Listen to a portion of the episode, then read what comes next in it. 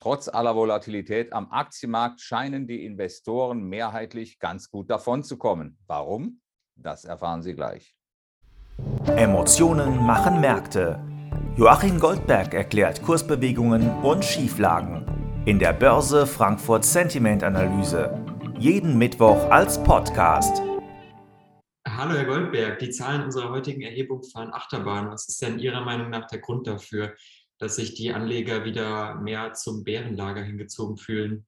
Ja, in der Tat, Herr Muth, Sie sagen es ganz richtig. Volatilität bei der Stimmung, aber natürlich auch Volatilität bei den Aktienkursen. Wenn man mal eine Woche zurückgeht, da war unser Börse Frankfurt Sentiment Index äh, bei 32 Punkten und jetzt ist er um 27 Punkte runtergegangen aber nicht, weil die Investoren die Notbremse ziehen mussten zwischendurch, äh, sondern weil sie vermutlich mehrheitlich Gewinne festgeschrieben haben.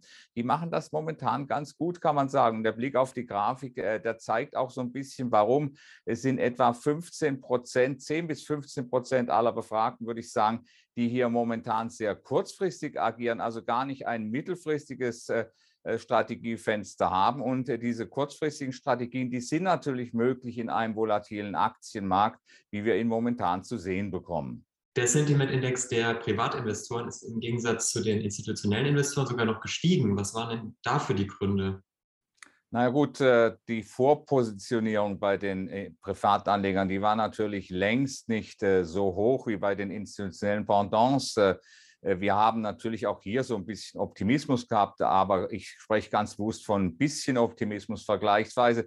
Wir sehen hier sogar einen leichten Anstieg des Börse Frankfurt Sentiment Index. Der Blick auf die Grafik, der zeigt das. Es geht hier zwei Punkte nach oben. Das ist in der Tat nicht viel auf einen neuen Stand von plus 14 und zwar weil die Polarisierung von Bullen und Bären zurückgegangen ist. Bei den Bären ist äh, etwas stärker zurückgegangen und deswegen haben wir dann äh, letztlich diesen leichten Anstieg im Börse Frankfurt Sentiment Index, also nichts Nennenswertes. Vielleicht auch, äh, weil es nur hier und da Gewinne mitzunehmen gab. Auch die Bären sind vermutlich auch zum Zug gekommen und haben vermutlich ihre Position eingedeckt. Sehen wir denn anhand der Zahlen eine Entspannung der Situation? Immerhin sind ja die Aktienmärkte wieder ganz gut gestiegen.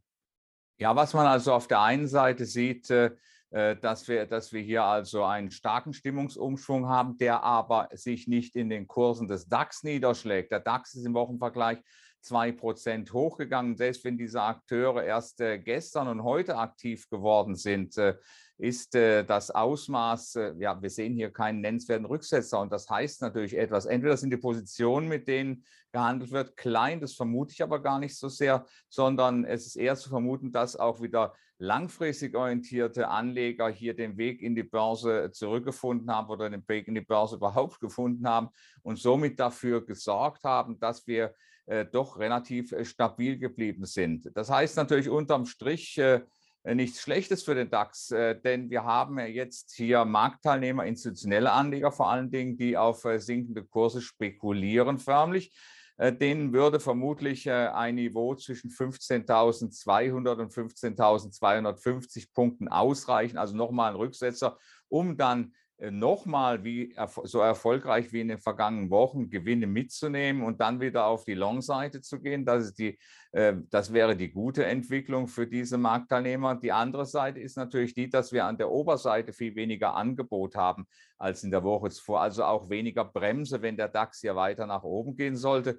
Also unterm Strich sieht das gar nicht so schlecht aus und auf jeden Fall ist die Situation besser als in der vergangenen Woche. Danke für Ihre Einschätzung, Herr Goldberg. Gerne. Die Börse Frankfurt Sentiment Analyse. Jeden Mittwoch als Podcast. Zum Abonnieren fast überall, wo es Podcasts gibt.